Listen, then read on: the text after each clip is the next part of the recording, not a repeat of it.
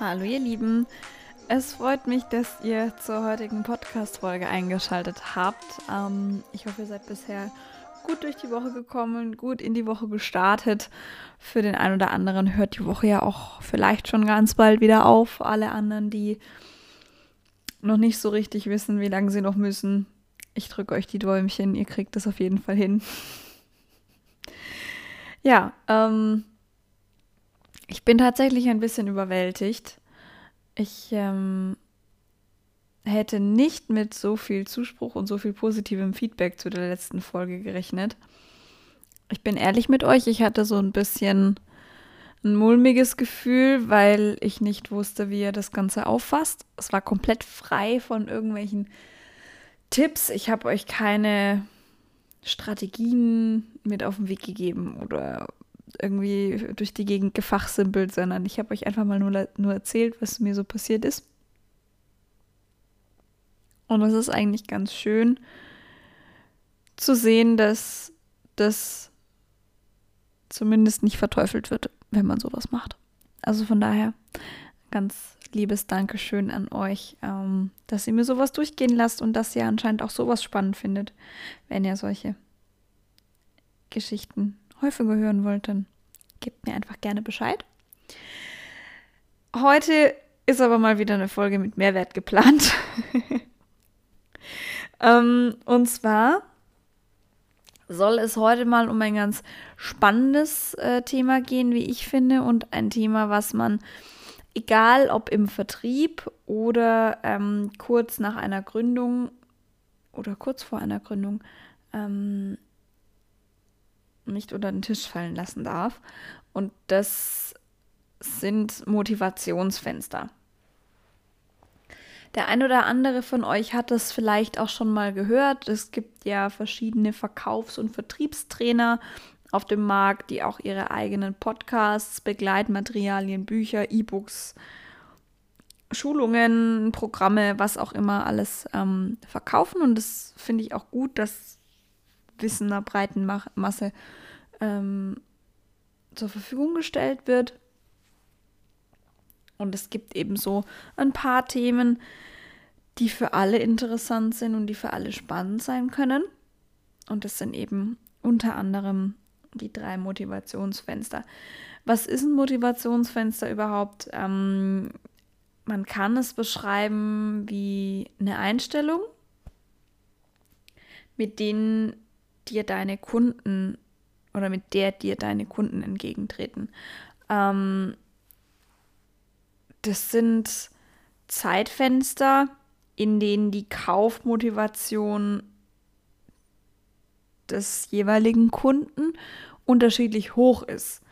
Ähm, das heißt, kurzes Beispiel, wenn äh, auf Instagram ähm, Blogger oder Influencer, Content Creator, wie auch immer man sie nennt, am Ende des Monats einen Rabattcode veröffentlichen, mit dem man 40 oder 50 Prozent sparen kann. Ähm, und das ist ein Produkt, was man eigentlich immer braucht.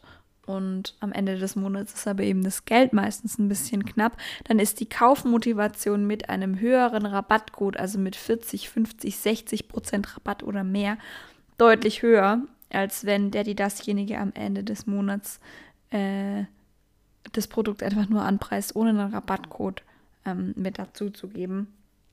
Oder eben einen geringen Rabatt von etwa 10%. 10% ähm, habe ich neulich in der Abhandlung gelesen.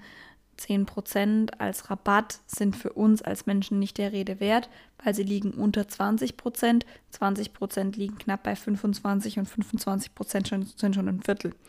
Das heißt, wenn jemand 10 oder 15% spart, ist es zwar ein gewisser Anteil, aber es ist eben jetzt nichts, wo man sagt, boah, cool, da muss ich zuschlagen, wie jetzt beispielsweise ein Kameraobjektiv für 60% weniger zu bekommen.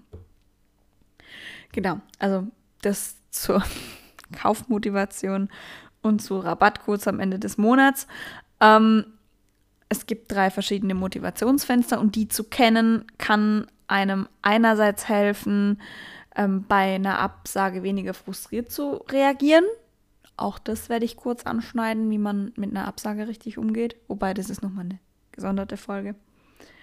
Und andererseits unterstützt es einen mit dem richtigen Wording aus einer Absage im Zweifel doch noch eine Zusage zu machen. Und das ist die große Kunst.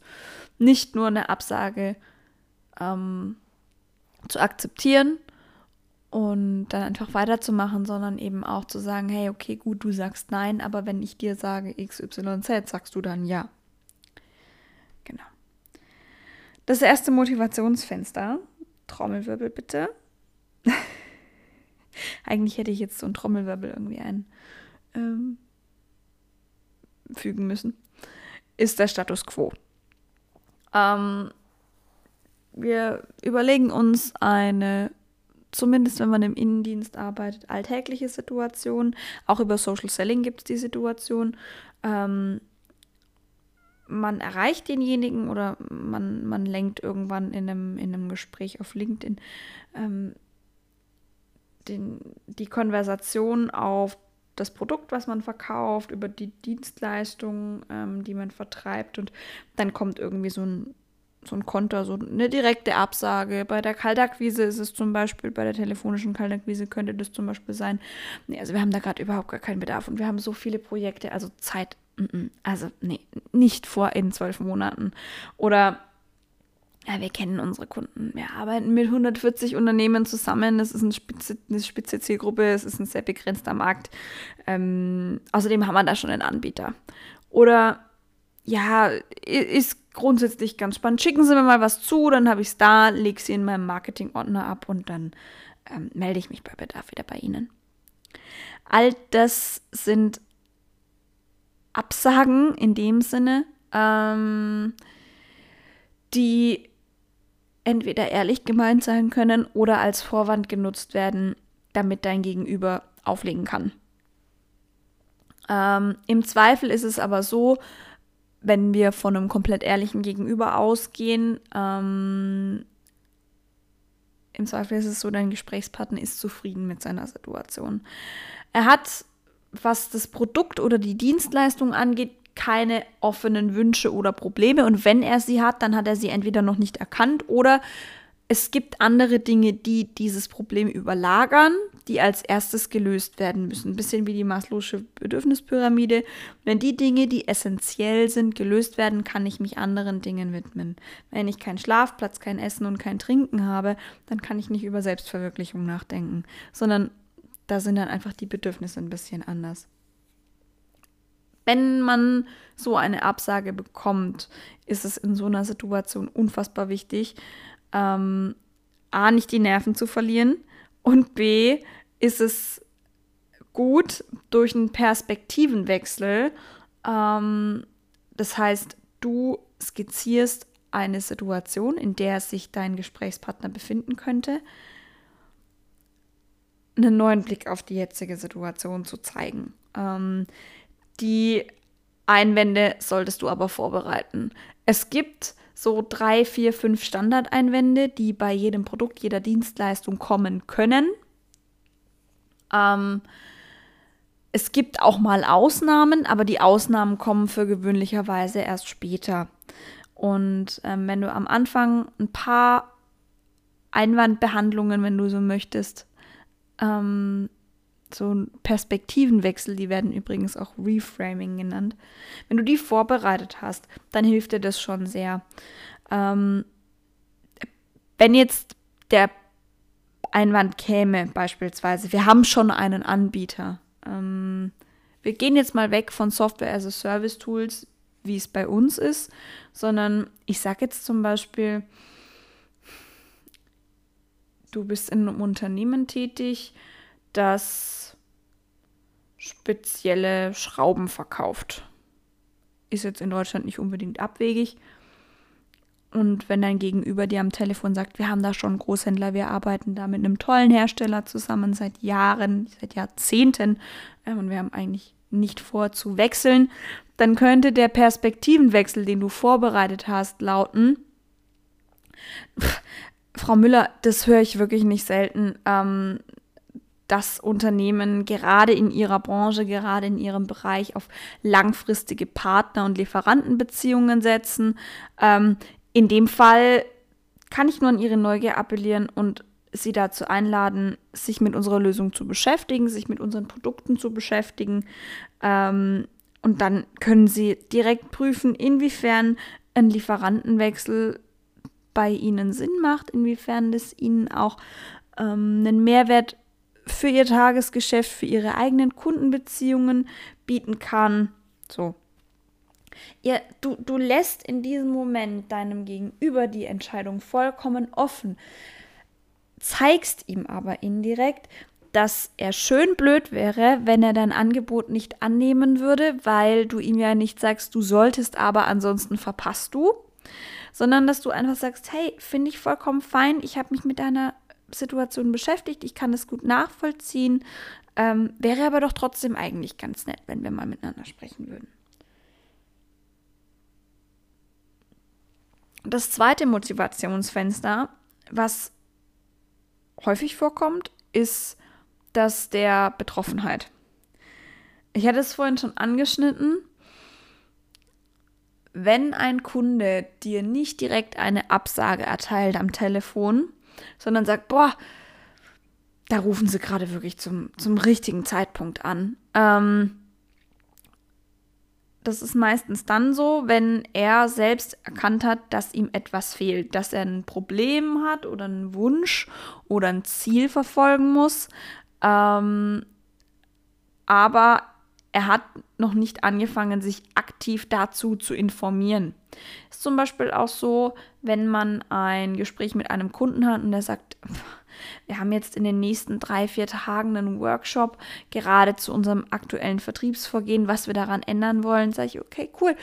Wenn Sie jetzt in den nächsten paar Tagen evaluieren, was Ihr Vertriebsgeschäft in den nächsten 12 oder 24 Monaten ausmachen soll, wäre es doch eigentlich ganz gut, wenn wir dann nächste Woche nochmal miteinander telefonieren. Dann sind die Erkenntnisse sehr frisch und wir gucken uns einfach mal zusammen unsere Lösung an, inwiefern das Ganze Ihnen einen Mehrwert bieten kann, wenn Sie jetzt dann eben auch das neue Vertriebsmodell, das neue Vertriebsvorgehen im Kopf haben. Ähm, in dem Zeitfenster der Betroffenheit, wo das Gegenüber weiß, dass es was ändern muss, aber sich noch nicht aktiv auf die Suche nach diesem etwas gemacht hat, ähm, muss man ein bisschen vorsichtig sein, weil meistens sind da drin Unternehmen, Kunden, die schlechte Erfahrungen mit Partnern oder Lieferanten oder euren, deinem Wettbewerber gemacht haben, die aktuell umstrukturieren. Das heißt, sie müssen alles Mögliche umbauen. Es hängt extrem viel auch noch an anderen Abteilungen, an anderen Entscheidern, an anderen Projekten. Oder ähm, die sich aus verschiedenen anderen Gründen zum Handeln gezwungen sehen. Das kann zum Beispiel ein Unternehmen sein, das jahrelang, Jahrzehnte analog gearbeitet hat, jetzt aber merkt, analoge Datenverarbeitung, hm, ist schwierig, digitalisiert wäre es halt schon besser. Natürlich werden sich Unternehmen, die, ich glaube nicht, dass es sowas heute noch in Deutschland gibt, aber ähm, natürlich werden sich mittelständische Unternehmen ähm, die viele Kunden haben und die jahrelang analog gearbeitet haben, jetzt danach umsehen, sich so eine Art CRM-System ins Haus zu holen, ähm, weil die Datenverwaltung und auch die Datenbereinigung, Datenüberarbeitung viel, viel schwerer ist, wenn man das Ganze analog macht als eben digital. Aber so ein Unternehmen könnte zum Beispiel auf dich zukommen, wenn du bei einem Unternehmen arbeitest, was CRM-Systeme herstellt oder verkauft. Ähm, wenn man in diesem Motivationsfenster der Betroffenheit die Leute anspricht, die das Gegenüber anspricht, ist das Ganze in der Akquise extrem erfolgsversprechend, weil dieser potenzielle neue Kunde ähm, zu einem Gespräch bereit ist, aber bisher noch nicht die Notwendigkeit gesehen hat, selbst aktiv zu werden. Das heißt, du bist im Zweifel der allererste, der sich meldet Du bist im Zweifel der allererste, mit dem er redet und wenn du deine Sache in dem Moment, in diesem kurzen kleinen Fenster gut machst, ist die Wahrscheinlichkeit, dass der Kunde im Endeffekt bei dir kauft, relativ groß. weil du bist allein auf weiter Flur. Es gibt niemanden, der dir Konkurrenz macht. Zumindest aktuell noch. Das letzte Motivationsfenster ähm, ist die Suche nach Alternativen. Wenn wir bei dem, wenn wir nochmal zu dem Schraubenproblem von vorher gehen, kann es zum Beispiel sein, das Unternehmen hat aktuell Probleme mit dem Lieferanten. Der Lieferant hat Lieferschwierigkeiten, der Lieferant liefert die falschen Produkte oder eine falsche Menge von Produkten. Also irgendwie funktioniert gar nichts mehr. Ähm, es werden Rechnungen geschickt für Bestellungen und Ware, die noch nie ausgeliefert wurde. Und in so einem Moment schaut sich ein Unternehmen aktiv nach Alternativen am Markt um. Und in diesem Motivationsfenster, in diesem Zeitrahmen hat der Kunde ein Problem, einen Wunsch oder im Zweifel eben auch ein Ziel, das erreicht werden soll ähm, und sucht sich aktiv Lösungen am Markt oder Anbieter am Markt, die seinen Wünschen und Vorstellungen entsprechen, ähm, die aber eben auch etwas mit dem aktuellen Lieferanten zu tun haben. An diesem Punkt, und das darfst du nicht vergessen, sind schon etwa 60 Prozent vom Entscheidungsprozess abgeschlossen, bevor sich ein jemand bei dir meldet. Egal ob jetzt per LinkedIn, per Xing, über E-Mail, übers Telefon, ist das egal. Ähm, wenn du so eine Anfrage von ihm bekommst, hast du nur noch 40 Prozent des Prozesses, die du beeinflussen kannst. Und wenn man sich diese Zahl mal vor Augen führt, dann wird einem auch klar, warum man sehr gewissenhaft und sehr, ähm, ich weiß nicht, wie ich das umschreiben soll, also auf jeden Fall sehr gewissenhaft auf seine Leads aufpassen muss und schauen muss, dass einem nicht zu viele Verkaufschancen wegbrechen, weil die eben nichts von der eigenen Dienstleistung oder vom, vom eigenen Produkt kennen. Was man hier auch nicht vergessen darf, ist im Zweifel, sowas darf man auch fragen. Im Zweifel ist man in diesem Motivationsfenster nicht der einzige Anbieter, der angeschaut wird. Im Zweifel werden Angebote von mehreren eingeholt, es wird die Usability geprüft, es wird vielleicht auch eine Machbarkeitsprüfung angestellt. Ähm, du bist nicht der einzige Verkäufer, der hier jetzt gerade ähm, die Möglichkeit bekommt, sich zu beweisen, sondern es gibt da noch mehrere. Und nur weil dein Gegenüber, also der, die dasjenige, was ein Lied bei dir ausgelöst hat, neuen Lösungen oder neuen Partnern ähm, gegenüber offen ist, kannst du nicht davon ausgehen, dieses Unternehmen auch als Kunde zu gewinnen. Im Zweifel, wenn bei uns als Technologieunternehmen ein Lied reinkommt, dann sind das meistens Mitarbeiter, entweder es sind tatsächlich Entscheider, die sich in diesem Motivationsfenster der Suche nach Alternativen oder im Motivationsfenster 2 der Betroffenheit befinden. Das heißt, sie wissen, sie müssen etwas ändern und sie sind jetzt eben gerade mal am Gucken. Oder sie wissen, sie müssen etwas ändern und ja, klicken sich einfach mal so durch, aber eher ohne Plan und ohne Ziel. Die wollen halt einfach nur wissen, was es so am Markt gibt. Ähm, in diesen Momenten ist es schön, also wenn, wenn, wenn dann so eine Anfrage reinkommt, ist es immer wieder schön, wenn man sich dann denkt, boah, cool, der hat eine Anfrage reingeschickt. Eigentlich kann ich ihm ja jetzt schon ein zu unterschreibendes Angebot unterbreiten. Er schickt es mir morgen und ich habe mein Monatsziel erreicht. Äh, nope. Das denken viele, wenn es um Leads geht, so ist es aber leider nicht. Ein Lead ist im Zweifel nochmal etwas anderes als eine Verkaufschance oder ein potenzieller Kunde, die sich aus der Neukundenakquise ergeben, weil Leads sich eventuell im Zweifel schon mal mit dem Angebot beschäftigt haben, was ihr habt, was ihr anbietet. Aber das war es dann auch. ich hatte auch schon ähm, Gesprächspartner in der Kaltakquise, die besser darüber Bescheid wussten, was wir machen, was uns auszeichnet, als Anfragen, die reinkamen von jemandem, der gesagt hat, nö, ich schaue einfach gerade nur mal rum, mir war langweilig in der Mittagspause. Wenn du eine Anfrage bekommst, dann versteif dich nicht auf diese Anfrage, sondern schau, dass du deine Pipeline schön voll hältst. Mit Leads, mit Anfragen, mit Social Selling, mit Kaltakquise, mit allem Möglichen. Die Mischung macht's. Ich würde nicht sagen, dass nur das eine oder nur das andere der goldene Mittelweg ist.